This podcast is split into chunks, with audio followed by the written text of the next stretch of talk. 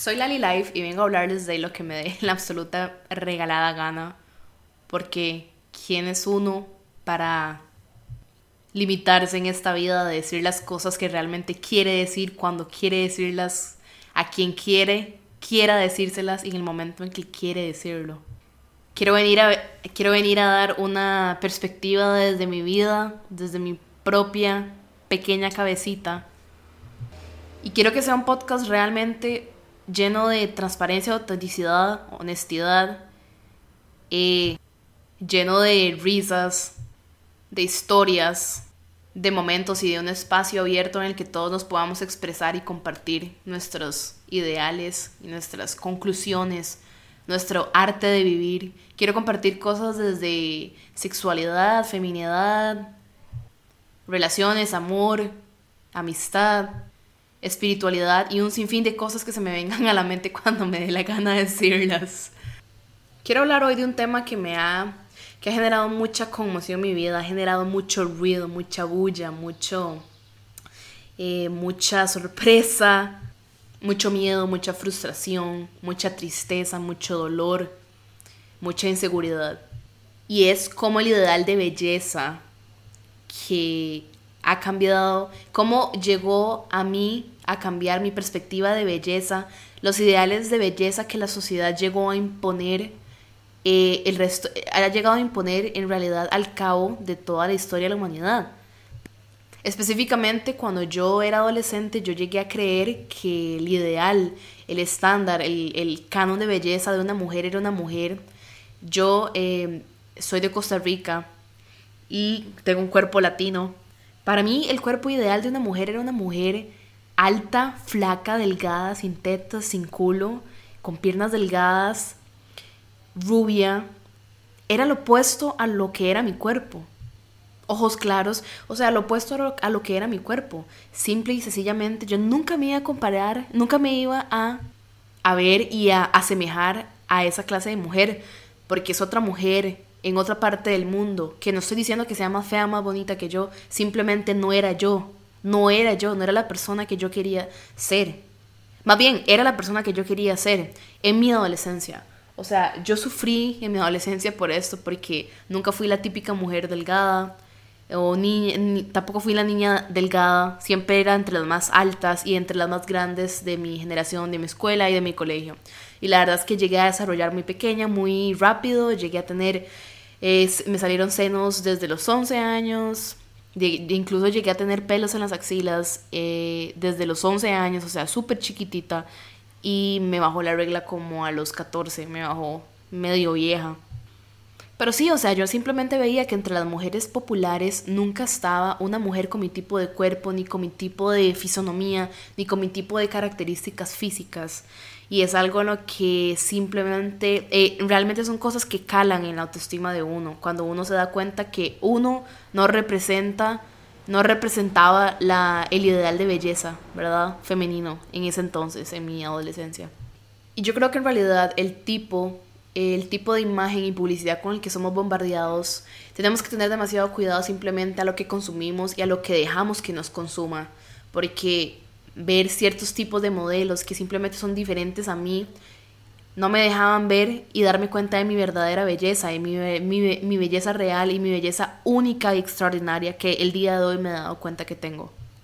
También crecí, crecí rodeada de de mi hermana, de mi hermana mayor, o sea, una mujer increíblemente bella por dentro y por fuera, por una mujer que se asemejaba más, se asemejaba más, por lo menos era más delgada que yo, era más pequeña que yo, e, es más pequeña que yo y tenía, era como rubia y ojos verdes y yo creía como ella la bonita de la familia y yo soy la fea de la familia y yo me comparaba por simplemente que yo era morena y yo tenía pelo oscuro y yo era una típica mujer que no se veía como una mujer costarricense. Porque yo soy mitad china y yo tengo ascendencia asiática. Entonces, di, yo nunca me voy a ver, nunca me iba a ver como, tampoco me iba a ver con mi hermana.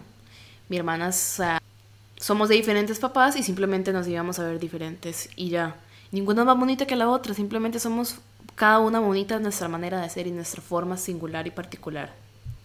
Crecí con que mi revista favorita era la revista Vogue Imagínense, o sea, yo consumía esa revista y los tipos de cuerpos que salían en esa revista. No sé qué tipos de cuerpos salen hoy en esa revista, pero yo, yo leía mucho, esa era mi Biblia. Eh, yo, yo compraba esa revista, Vogue. Y me acuerdo que yo la compraba y yo decía, muy, estoy comprando una revista demasiado cara, eran como de 5 mil colones en aquel tiempo, no sé ahorita cuánto costará, no sé si existe la revista física, y yo compraba esa revista, yo la veía y siempre eran mujeres súper delgadas, ¿verdad? Súper esqueléticas en aquel momento. O sea, yo viví la época de Lindsay Lohan, Paris Hilton, todas estas chicas que eran bulímicas y anoréxicas y que eso estaba de moda. Y hasta el punto de uno considerar, realmente me tengo que ser anoréxica, realmente tengo que ser bulímica para verme así.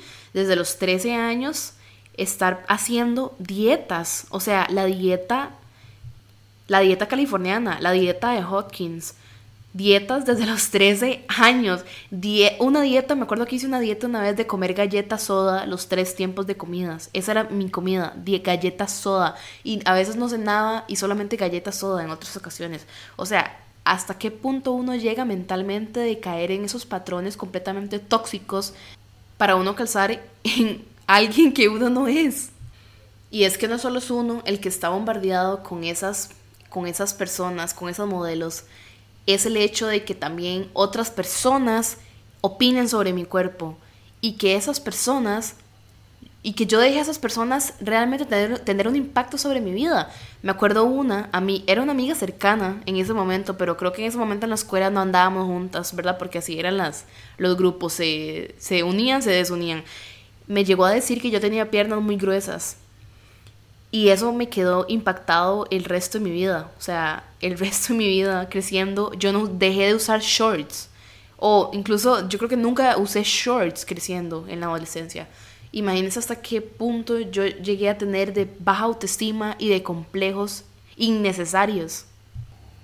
Me acuerdo que también inclusive llegué a, llegué a considerar en un momento reducirme los senos a los 16 años porque no las, no las quería tener tan grandes. Para mí era bonito no tener senos eh, y andar sin brasier y andar como esas modelos europeas que andan, sin, andan con la blusa y sin brasier. Para mí eso era como lo, lo bonito.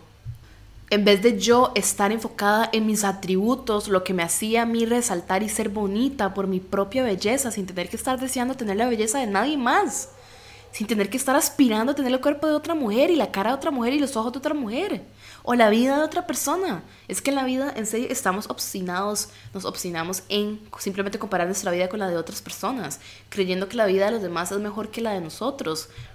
Yo un punto de mi vida llegué a estar acomplejada, pero absolutamente de todo mi cuerpo, hasta de mis dedos.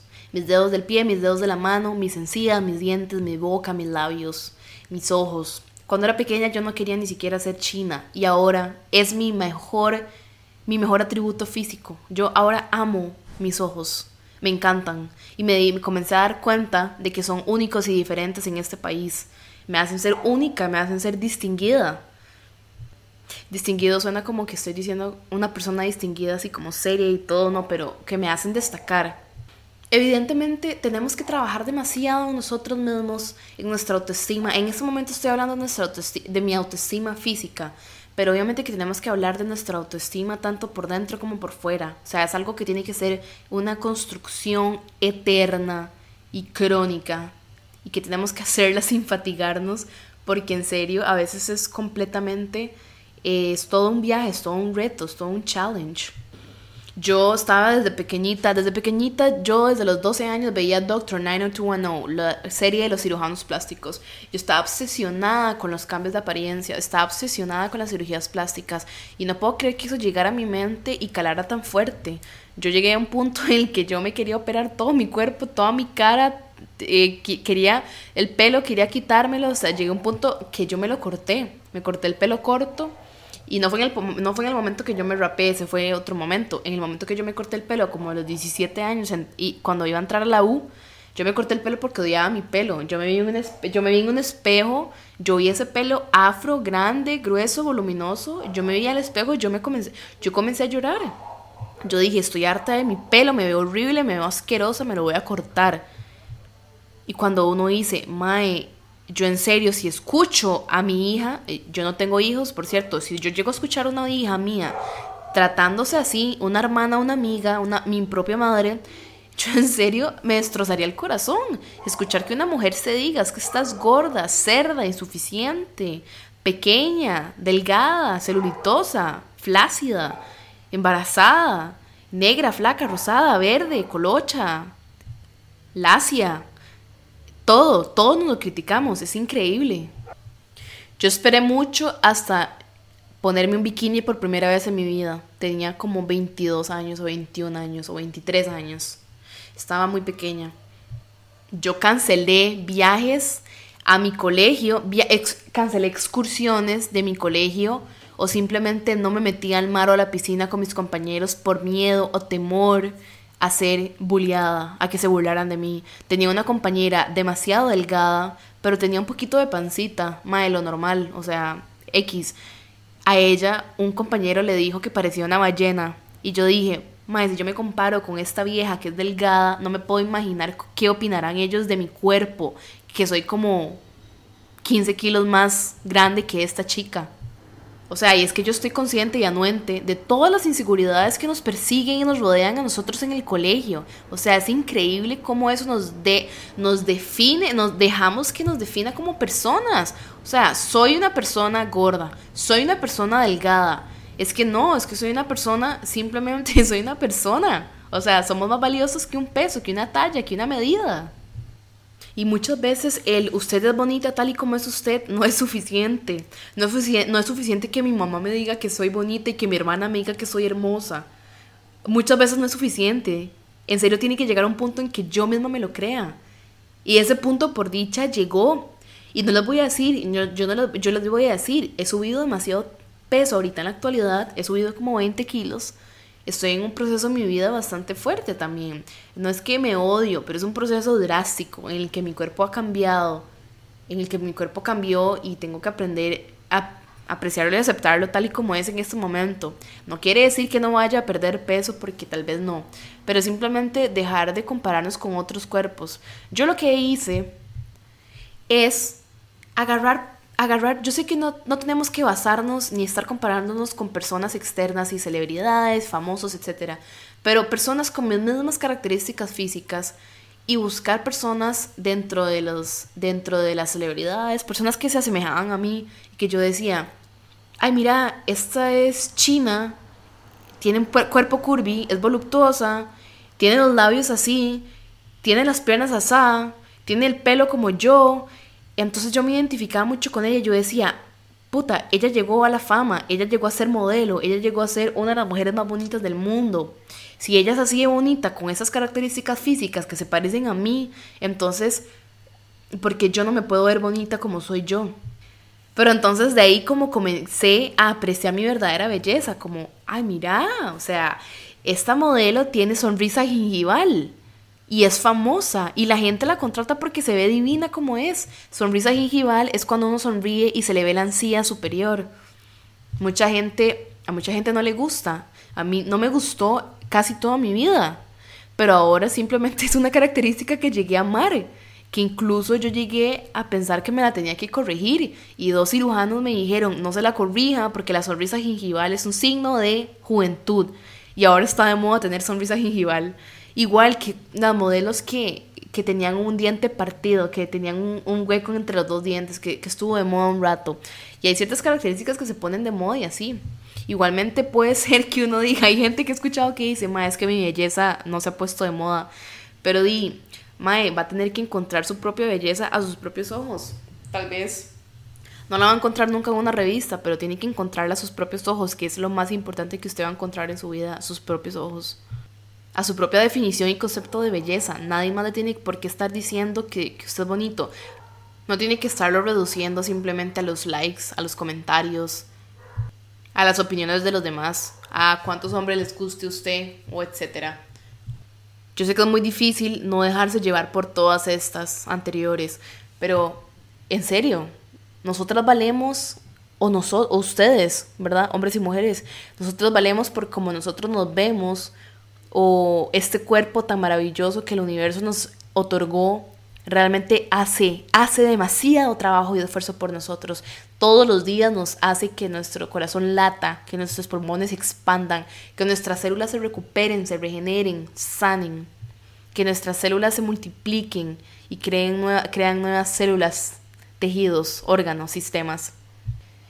Todo, absolutamente todo milímetro de nuestro cuerpo es sagrado y tenemos que tratarlo como un templo, tenemos que cuidarlo, tenemos que amarlo, apreciarlo, quererlo, chiñarlo, nutrirlo, tocarlo, sanarlo, perdonarlo.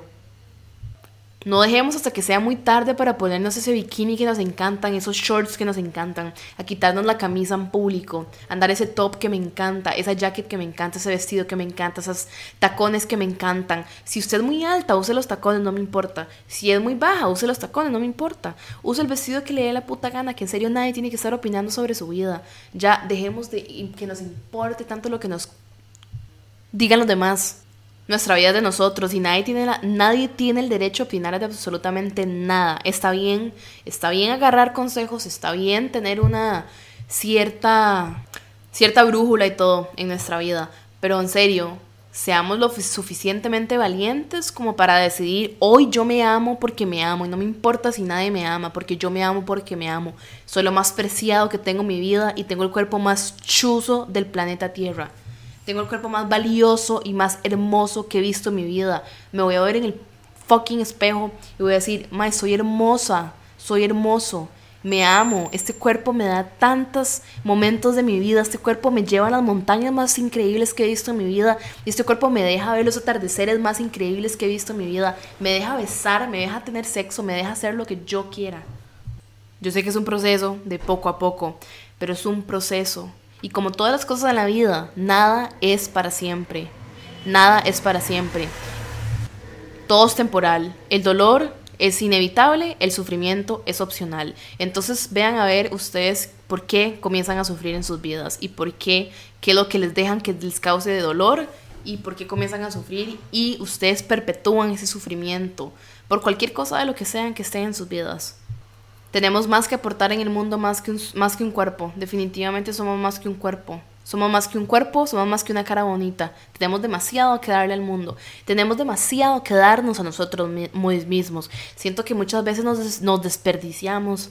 Sentimos tantas palabras de odio hacia nosotros mismos que no nos, ni siquiera nos cansamos, no nos detenemos a auto alabarnos. Si usted ha estado toda su maldita vida odiándose y diciéndose palabras negativas y autoflagelándose, entonces por lo menos esté dos minutos al día autoalabándose y diciendo lo increíble y perfectamente imperfecto que es usted.